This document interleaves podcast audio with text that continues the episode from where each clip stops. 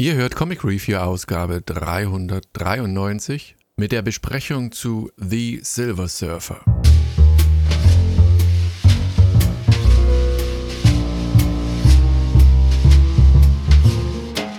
Hallo und herzlich willkommen zu einer neuen Ausgabe von Comic Review. Und in der letzten Ausgabe von Hunting Down Comics, Ausgabe 87, da hatten wir ja über ja, über den Silver Surfer gesprochen und mir ist aufgefallen, ich weiß recht wenig, obwohl man ihn zu kennen scheint.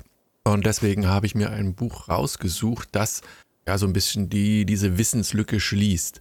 Die Rede ist von Silver Surfer Masterworks Volume 1, das wiederum ähm, die Ausgaben 1 bis 6 des Silver Surfers enthält, beziehungsweise Fantastic Annual Number 5 und Not Brand Edge Nummer 13 äh, mit einem relativ ausführlichen Vorwort von Stan Lee und er wird natürlich dort gefragt, was seine Lieblingsfigur äh, im Marvel-Universum ist und was sollte es dann letztlich anderes sein. Zum einen sagt er halt so ein bisschen, ja, irgendwie, das ist wie, wenn man dich fragt, was ist dein Lieblingskind, kann man nicht so richtig. Und dann, wenn er aber die Pistole auf die Brust gesetzt bekommt, dann würde er sich dafür entscheiden, den Silver Server. Und ja, mal schauen, also wie gesagt, ich habe es gelesen, aber mal schauen, wie das draußen so ankommt. Das ist ein relativ dickes Buch, 271 Seiten, sind eine ganze Menge Ausgaben drin. Ist natürlich auch Artwork, das, das ist, wenn ihr euch das anguckt, äh, in der Zeit von 68 bis 1970 erschienen ist. Das ist alles auch schon ein bisschen, ja, dated. Also da ist aber trotzdem das Artwork von Jack Kirby mit enthalten, was wiederum genial ist.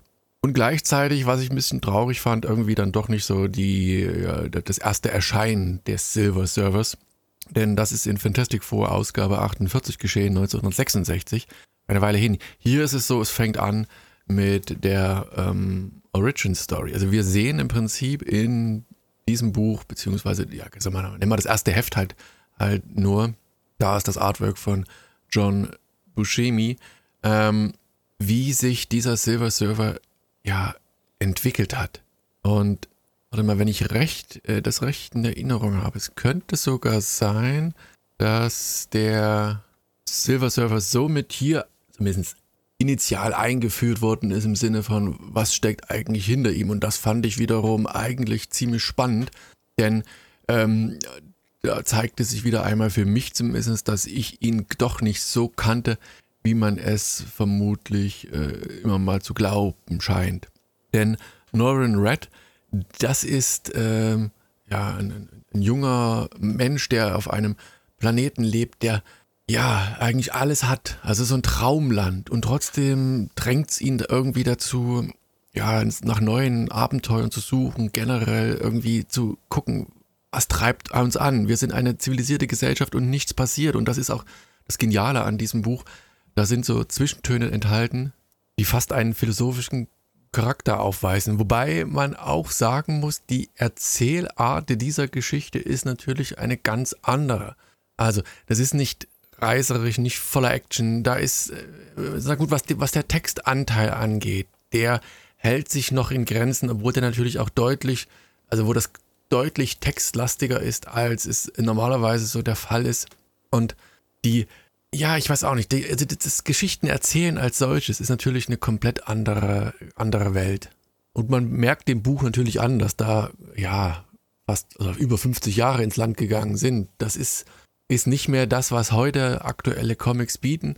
Wobei es auch nicht, nicht schlecht ist. Also schlecht sowieso nicht. Stan Lee und wie gesagt, ähm, die Art und Weise, wie er erzählt, aber man merkt, das sind Anlehnungen an äh, griechische Klassiker, an moderne Geschichte. Also alles, was einen in diesem Fall so bewegt, wird hier mit angerissen, aufgenommen und erzählt. Und da wird auf der anderen Seite natürlich auch ein bisschen eine Geschichte aufgemacht, die ja sich so ein bisschen im Kreis dreht. Also man weiß im Prinzip bei der Geschichte sofort am Anfang, also Silver Surfer 68 Heft 1, dass es sich hierbei ja, also es, es fängt an, sagen wir, fangen wir mal ganz langsam an. Also es fängt an mit diesen ganz klassischen Feindbildern. Ne? Wir haben ähm, einen Silver Surfer, der eine abstürzende, ich sage mal keine Ahnung, irgendeine Kapsel aus dem Weltraum, so eine äh, in den Himmel geschossene äh, Weltraumerkundungskapsel, wie sie damals war, mit so einem Fallschirm, der kein Fallschirm ist, der ist im Meer versinkt. Silver Surfer rettet diese Person daraus, ist natürlich ein US-Soldat. Und was machen die? die US-Soldaten, also die, die Luftwaffe, die da angreift, die greifen sofort den Silver Surfer an äh, und auch äh, auf dem Flugzeugträger schießt man sofort auf ihn und ja, er entkommt ihn, ohne ihn irgendwas anzutun. Und man fragt sich eigentlich direkt am Anfang schon, warum greift die Armee ihn an, obwohl sie ihn offensichtlich gerettet hat. Dann sieht man Khrushchev, dann sieht man die Russen, man sieht die Japaner, die ja, Japaner, Chinesen. Ähm, und das ist also die, ein, eine wahnsinnige, ja, Aneinanderreihung von Klischees in gewisser Weise. Alle schießen auf ihn. Man weiß immer nicht so richtig warum, weil er hat ja tatsächlich nichts gemacht, außer den, den Luftraum in gewisser Weise verletzt. Und Silver Surfer findet dann so irgendwo in den, ach, der schreibt das, glaube ich, ich sag mal, ähm, in Patagonien, irgendwie in den Mountain von Patagonien, ähm, kommt ihn wieder quasi diese, dieser Ursprung seiner Geschichte in den Sinn. Ne? Und er fühlt, er fühlt sich auf der Erde auf der einen Seite glücklich, zufrieden. Das ist halt so ein Paradies für sich und die Menschen machen es sich halt kaputt. Und er, er, versetzt, er sieht sich zurückversetzt an seine Wurzeln, an seinen Heimatplaneten. Und da wird dort die Geschichte erzählt, was da im Einzelnen passiert ist. Und gleichzeitig wieder auch auf der, der Welt greifen ihn dann plötzlich die Yetis an oder Sasquatch oder wer auch immer da angreift. Und, und immer wieder ist es das Gleiche. Also immer wieder kämpft man äh, gegen ihn, versteht ihn miss. Auch der Hulk spielt eine Rolle, Dr. Doom spielt eine Rolle, der hier ja die, die, eine ganz besondere Rolle einnimmt und die gleichzeitig, also diese Geschichte dient gleichzeitig dazu, eigentlich so das Schicksal der Erde so ein bisschen anzudeuten. Also was passiert, wenn wir so weiterleben? Ich meine, das war eine Gesellschaft, ähm, wo er herkam, also Norman Reed, äh, Red, ähm, der, der vollkommen, also glücklich war, da, da herrschte Frieden. So und dann kommt auf einmal ein, eine omnipotente Macht von außen, die diese Welt erobern will. Und er ist so der Letzte, der, der da äh, quasi Einhalt gebieten kann. Und da das, ja, ja, ist kein großer Spoiler, das Heft 1, da taucht dann halt Galactus auf, der seine Welt zerstört und der ihn quasi zu dem macht, was er eigentlich in gewisser Weise dann jetzt ist, beziehungsweise er ist dafür verantwortlich, was er ist. Was genau passiert, das müsst ihr selber lesen. Aber es ist halt einfach irgendwie ja, also wie soll man sagen, eine, eine interessante Mischung äh, aus Aneinanderreihung in gewisser Weise von geschichtlichen Klischees. Auch das zweite Heft geht dann nach unmittelbar damit los. Ähm, du, du siehst halt ein, ein, ja, eine, eine, eine Umgebung, die halt so, weißt du, so Dorfmenschen, die, also dörflich eingestimmte Menschen, die dann plötzlich da sich des Silver Servers erwehren wollen und ja, also da fehlt halt auch, ich meine, das ist der Zeichenstil das Artwork, was dazukommt. Ich meine, nicht, dass das schlecht ist, ist seiner Zeit entsprechend. Das ist viel rot, viel blau, viel grün, alles sehr saturiert. Also da ist jetzt nichts an, an Variation. Äh, und die Illustration von John Buscemi, die, die, die funktionieren und die würden wahrscheinlich heute noch genauso gut funktionieren, wenn die, wenn die noch ein bisschen moderner koloriert worden wären, wobei da die, die Fülle der Details, also der Outlines, der schwarzen Striche, wieder zu hoch fast ist. Und es ist halt immer so ein, so ein Auf und Ab der, der klassischen Klischee, Klischees. Also man bekommt immer so ein bisschen Background-Geschichte vom Silver Server, man die unterschiedlichen Varianten, die eine Rolle spielen, sein, sein Schicksal, sein, ja, in welche Richtung sich die ganze Sache entwickelt. Aber du hast immer gut gegen böse, er ist mittendrin und ja, und er versucht sich dessen bewusst zu werden, was er ist, welche Rolle er spielt im Leben und das alles immer so einem Setting, äh, wo halt einfach auch viel Sprechblasen sind oder innere Monologe und ja, so ein bisschen in die Jahre gekommene äh, Erzählkunst, die, äh, ich weiß nicht, halt so ein bisschen selbstreferenzierend ist und dadurch vielleicht hier und da auch manchmal ein wenig ermüdend ist. Ne? Und dann das Artwork, ich, ich mag es trotzdem, auch wie gesagt, wenn es eine ganz andere Definition hat und wenn dann einzelne Figuren, die erinnern dann so an Gemälde von Roy Lichtenstein.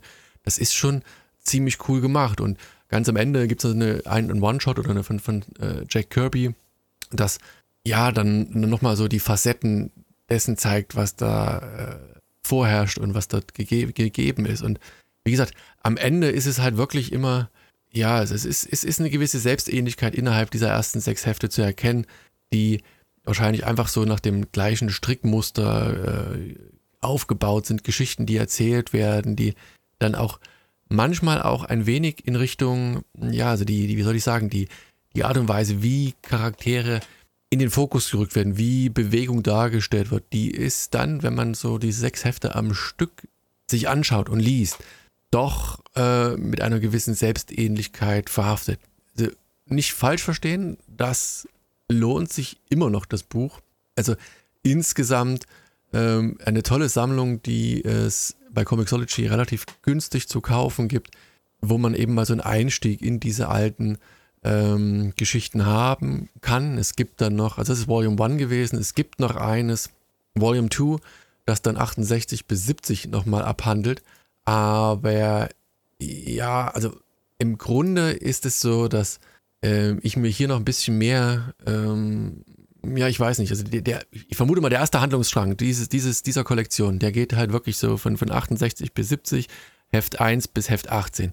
Ähm, wobei mir so ein bisschen nochmal die, die, die wirklichen Ursprünge oder vielleicht so, ein, so eine Referenz, wenn man schon so ein, ja, so ein Kompendium da hat, wo man sagt, okay, da ist jetzt der erste Auftritt gewesen des Silver Servers.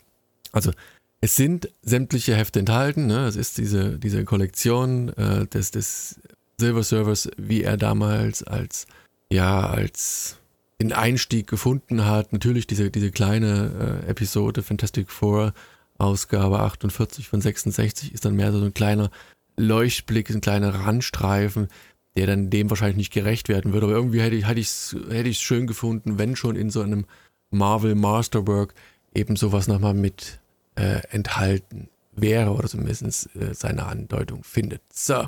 Daumen hoch für den Silver Server. Ich muss trotzdem nochmal schauen, ob ich noch ein bisschen was Moderneres finde, das einfach ein bisschen spritziger ist, vielleicht ein bisschen die, die, den Zeitgeist der heutigen Zeit einfängt und vielleicht auch mal gucken, ob wie diese Geschichten erzählt werden, ob die auch so immer so ein, so ein, ja, so ein Charakter des, des, des Epischen haben oder ob da vielleicht doch ein bisschen mehr so ein leichter Touch an ja, Spaß und Freude am Geschichtenerzählen enthalten ist. So, in diesem Sinne war das die Besprechung zu Silver Server Masterwork Volume 1. Ähm, man kann es bedingt empfehlen mit den Einschränkungen. Es hat halt schon etlich Jahre auf dem Buckel und das muss man halt in gewisser Weise mögen. Und muss sagen, ich habe mich am Ende so ein wenig durchgekämpft, aber es war es trotzdem wert. So, in diesem Sinne, vielen Dank für die Aufmerksamkeit und weitere Besprechungen dieser Art findet ihr natürlich wie immer auf comicreview.de. In diesem Sinne, macht's gut und bis zum nächsten Mal. Tschüss.